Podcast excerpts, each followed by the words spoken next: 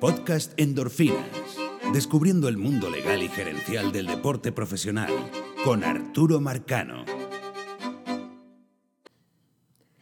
Bienvenidos a otra dosis completa de endorfina. Esta semana no vamos a tener cápsula porque el jueves es 19 de abril, que es día feriado en Venezuela y por lo tanto no hay programa y por lo tanto no hay cápsula, pero sí tenemos el podcast completo.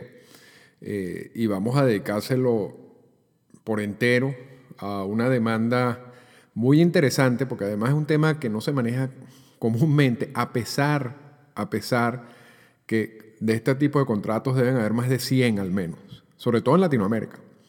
Eh, o sea, para muchos esto, lo que les voy a contar en el podcast de hoy, los va a sorprender. Eh, pero, repito, hay, posiblemente más de 100 peloteros latinoamericanos con este mismo tipo de contrato. Entonces, eh, es una oportunidad de negocio interesante.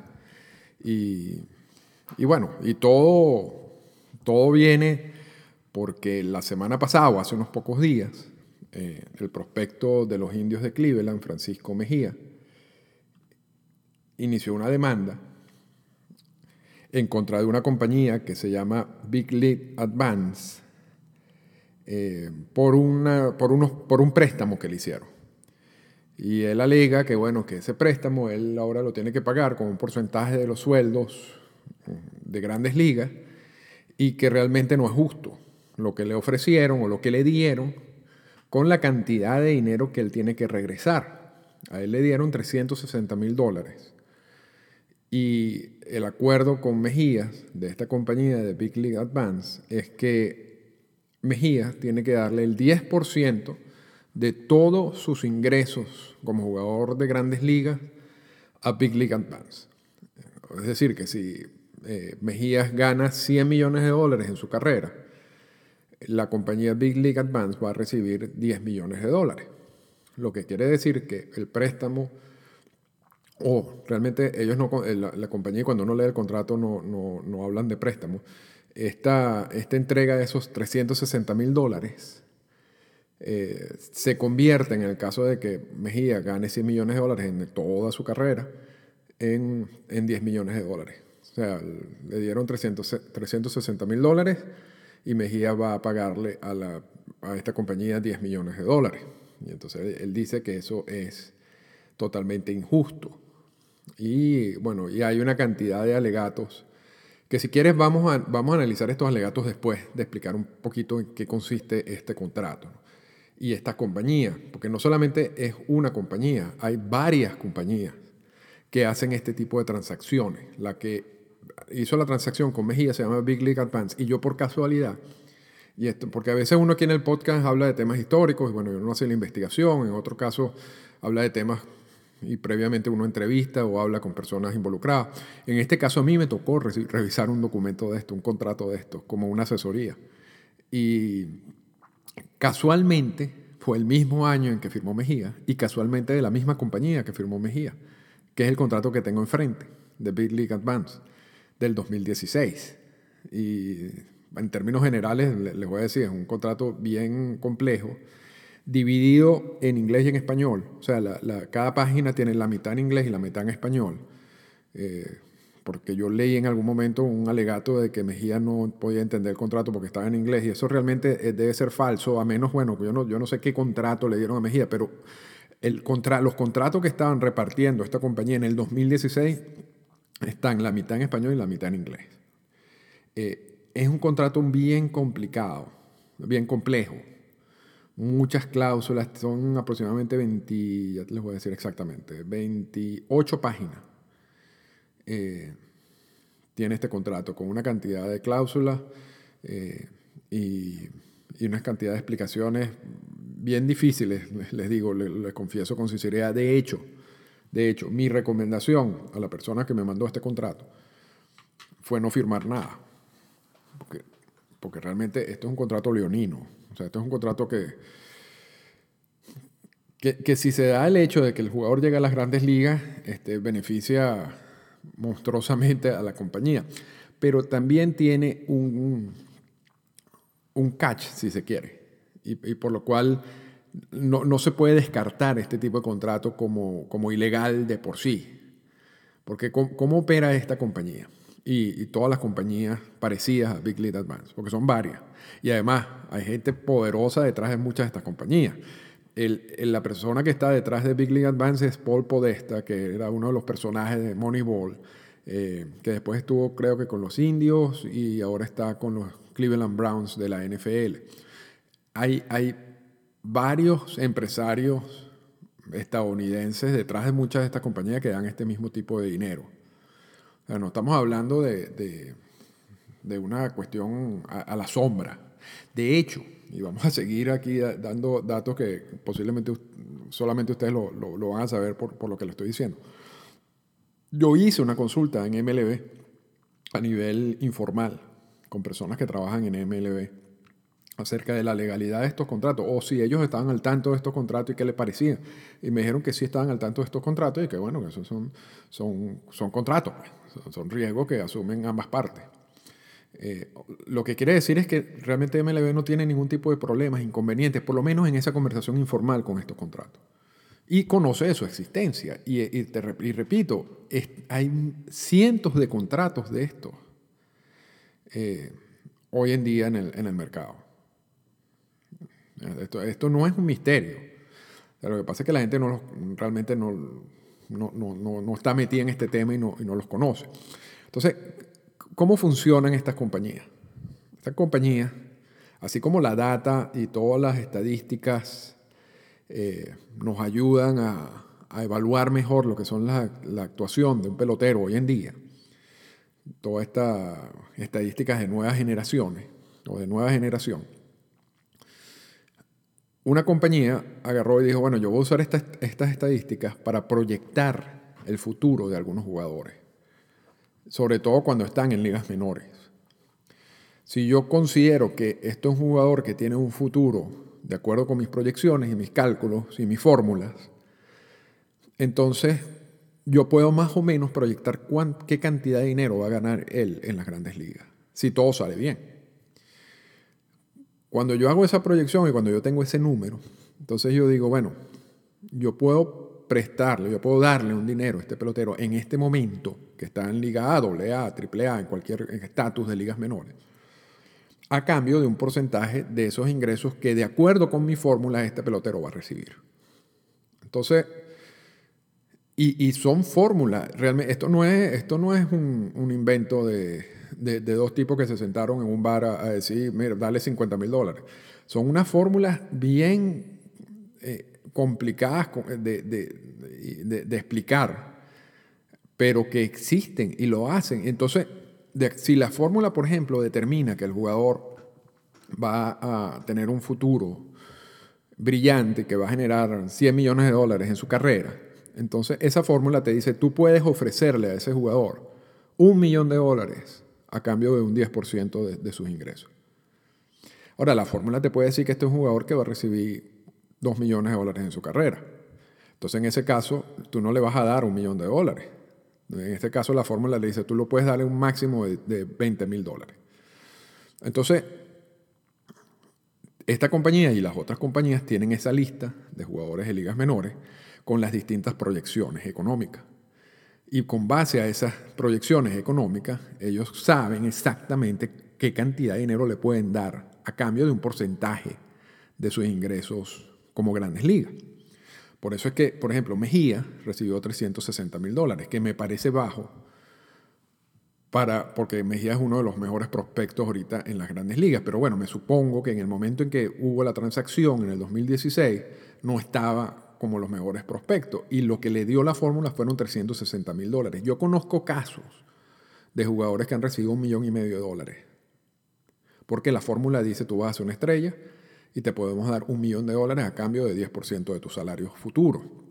Y también conozco casos de peloteros que han recibido 40 mil dólares. Y, y, y, si tú tratas de argumentar y decirle, mira, no le puedes dar más dinero, eh, te dicen no, la fórmula nos dice que su proyección va a ser tanto y entonces eh, lo, máximo que podemos dar en estos casos son 40 mil dólares. ¿Por qué, esa, eh, ese celo en cuanto a qué te puedo dar y qué no te puedo dar. Porque la manera como estos contratos funcionan es que ese, el jugador recibe un dinero, que puede ser, repito, si la fórmula te dice que va a ser una estrella, un millón de dólares, o si la fórmula dice que no va a ser una estrella, pero que va a llegar a grandes ligas, de 30 mil dólares, 40 mil dólares. Si el jugador no llega a las grandes ligas, él se queda con el dinero. No tiene que repagar nada. Ahí se acaba el contrato.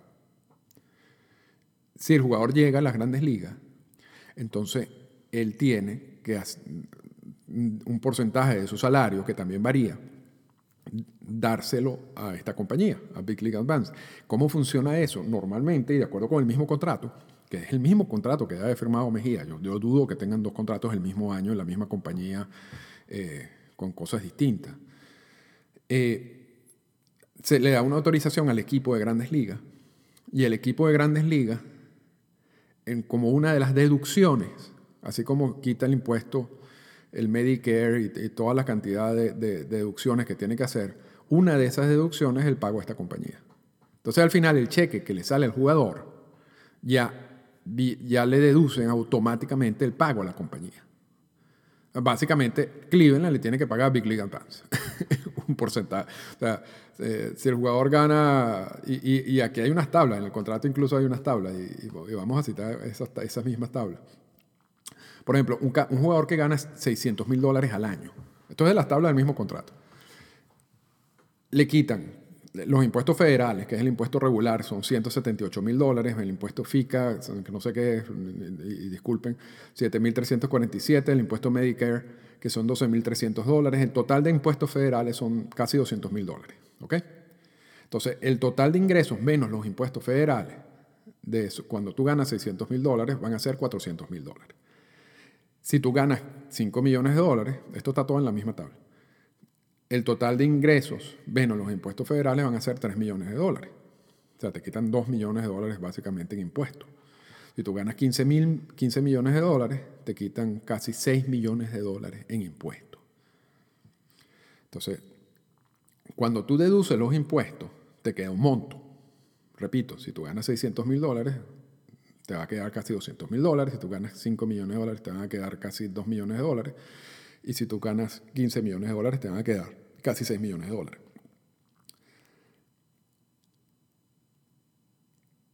Entonces, no, eh, no disculpen, disculpen, ahí, cometimos un, un, error porque estaba viendo, son las deducciones nada más.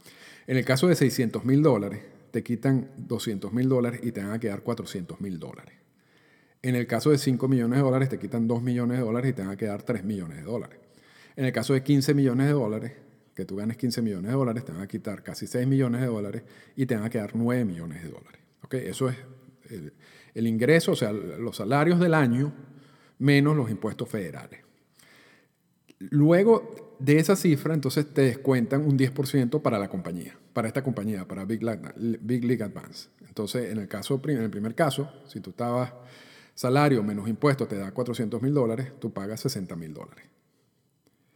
Eh, que el 60 mil dólares está calculado no en base a ingresos menos impuestos federales, sino está calculado a un 10% de los salarios antes de impuestos. Por eso es que son 60 mil dólares. Entonces, este, lo que estoy tratando de explicar es la deducción, cómo el, el, equipo le paga a Big League Advance, porque tiene una autorización firmada por el jugador para que el equipo le pague a Big League Advance directamente. Entonces, en el caso de los 5 millones de dólares, el 10% de 5 millones de dólares son 500 mil dólares.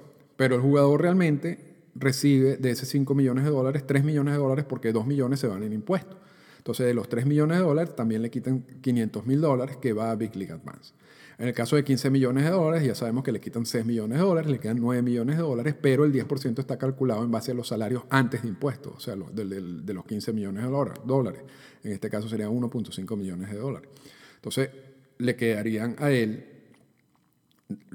en el caso de 15 millones de dólares, menos los 6 millones de dólares de impuestos, menos un, menos un millón y medio en el pago a Big League Advance, 7 millones y medio de dólares. Eso es más o menos lo que le, termina quedando al jugador. Y estos son tres ejemplos que da el, el, mismo contrato. Yo sé que es complicado, pero como dicen los, los americanos, bear with me. Entonces, en conclusión, o sea, de cómo funciona esto, yo tengo mi fórmula, tengo unas proyecciones en cuanto a unos jugadores de si van a llegar a las grandes ligas o cuánto, van cuánto podrían ganar en grandes ligas. Le ofrezco a estos jugadores una cantidad de dinero a cambio de un porcentaje de su salario. Y luego, es, de la manera como acabo de decir, eh, cuando el jugador llega a las grandes ligas, le paga a esta compañía ese porcentaje de manera directa. ¿Ok? Y ahí, cuando hablemos ahorita, en el caso específico de Mejía, vamos a ver donde hay una cosa que a mí no me cuadra. Entonces, hay un riesgo, hay un riesgo, porque te dan el dinero y el jugador puede ser que no llegue a las grandes ligas, se puede lesionar, por ejemplo. O puede ser que mm, eh, tenga una gran proyección, pero, pero no, no funcionó. No funcionó, ya ha pasado. Ha pasado jugadores que tienen muy buena proyección en ligas menores y nunca llegan. Incluso terminan en Japón o, juegan muy poco en las grandes ligas. Lo cual, si tú juegas un año en grandes ligas, igual la compañía sale mal, porque realmente lo que recibe es el 10% del, del salario mínimo. Entonces, la, compañía asume un riesgo al dar este dinero. Pero no son bobas y ellos, a través de esta fórmula, ellos tienen más o menos cierta certeza de quiénes son los mejores candidatos para darle esta cantidad de dinero. El jugador,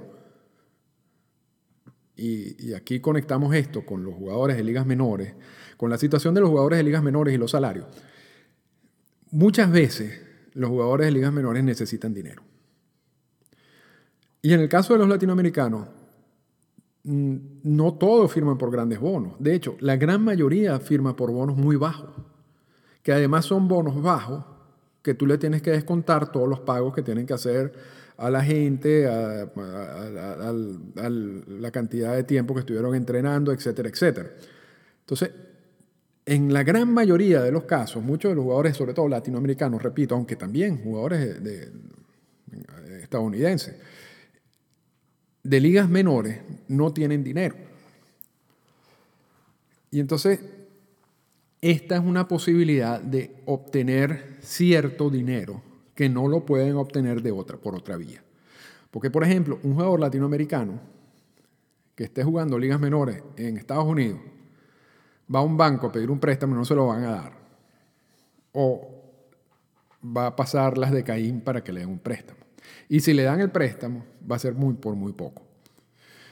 Entonces, ¿qué pasa cuando estos jugadores realmente tienen una emergencia, un problema económico, si no tienen la ayuda de ir a un banco?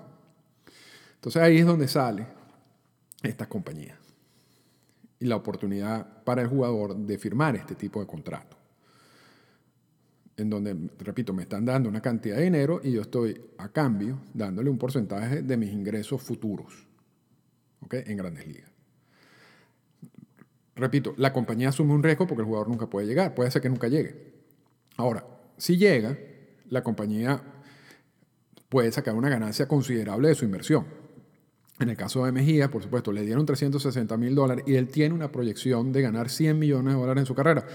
Pero Mejía se puede lesionar mañana y no pasa nada. Y la compañía va a perder 300 mil dólares. Entonces, hay un... No, no, o sea, en la teoría pareciera que hay...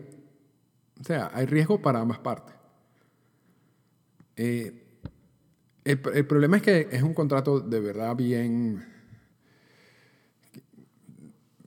bien duro en el sentido, de, para usar ese término, en el sentido de, que amar, le amarra los brazos completamente, en este caso al jugador. Eh, eh, y además de, ese porcentaje de los sueldos, también incluyen que si 100 pelotas firmadas o 100 artículos firmados, incluyen un poco de restricciones, e incluso, incluso hay una cláusula del contrato que dice que ellos no pueden hablar de este contrato que hay una eh, absoluta confidencialidad en cuanto a la existencia de estos contratos.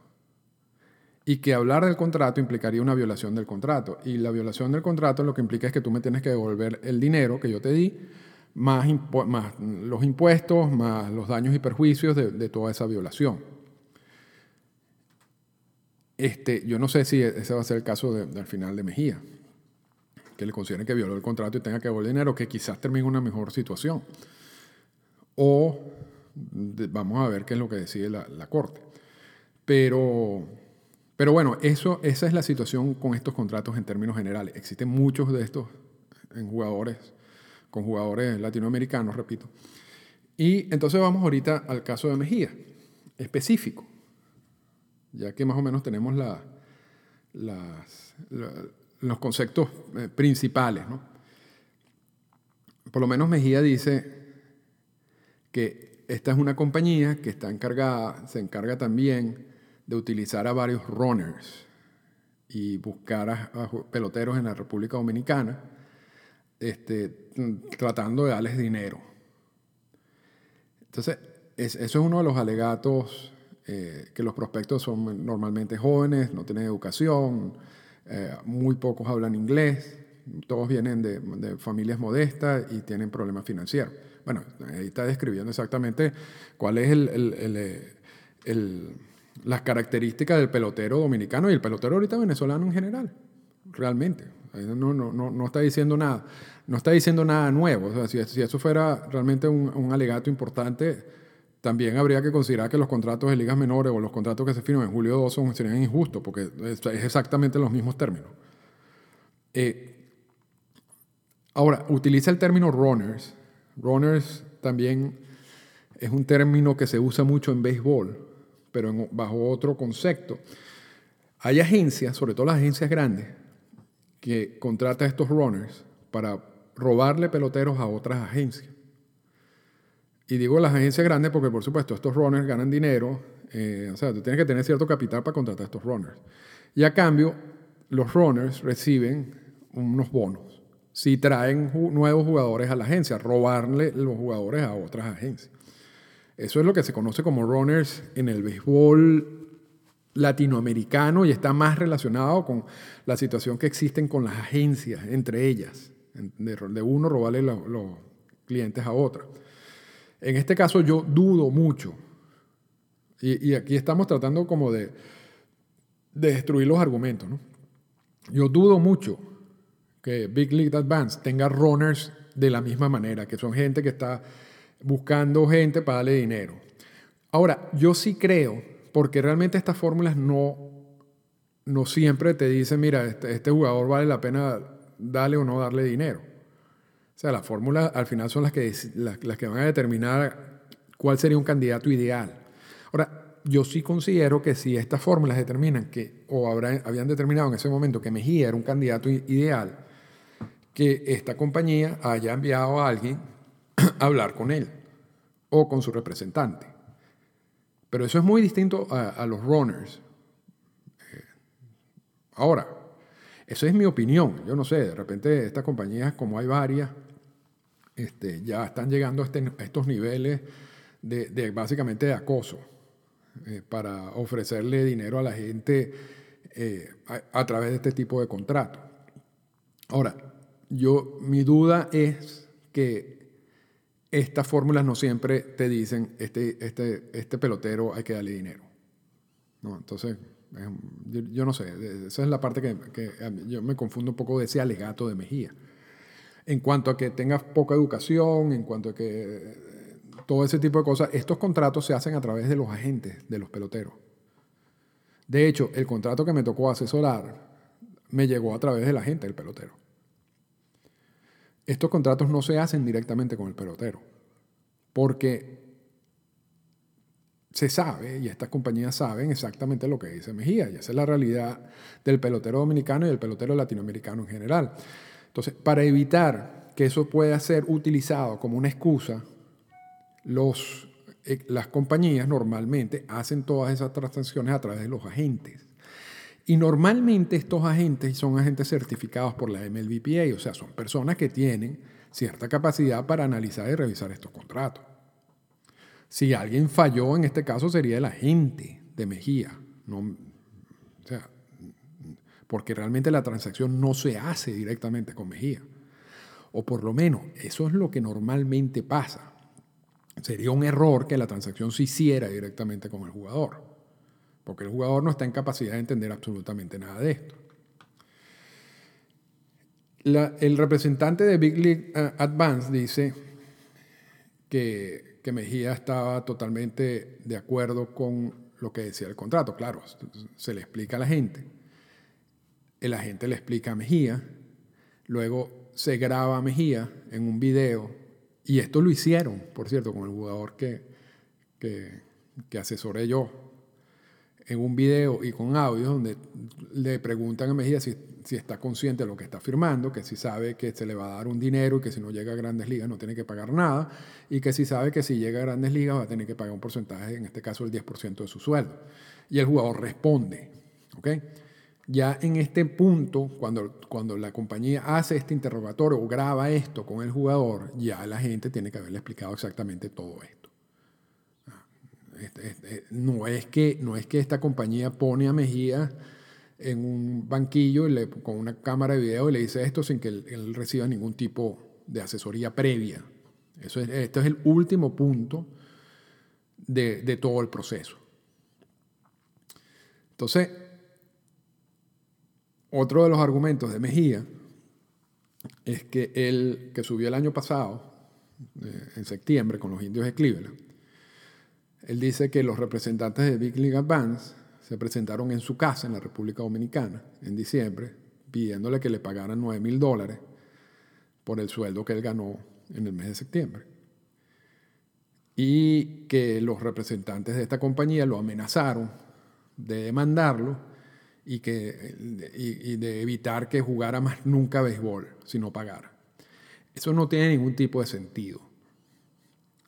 Repito, yo no sé, de repente eso fue lo que pasó y, este, y en este caso los tipos se, volvieron locos. Pero esto no, no tiene ningún tipo de sentido.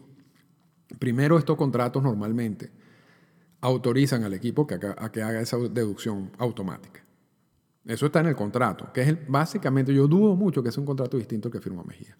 O sea, Cleveland ha debido dar esos 9 mil dólares a, a, a, esta compañía y en el caso, por ejemplo, de que no haya sucedido porque Cleveland, bueno, era en septiembre, quizás no estaba eh, al tanto de, este acuerdo, lo que sea, lo que sea.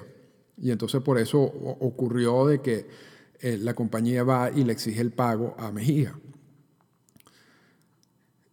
Es amenazarlo con que no va a jugar nunca béisbol en grandes ligas sería lo más absurdo que puede hacer la compañía, porque la compañía solo recupera el dinero cuando el jugador con los ingresos del jugador como jugador de grandes ligas. O sea, que a la compañía le conviene que juegue grandes ligas.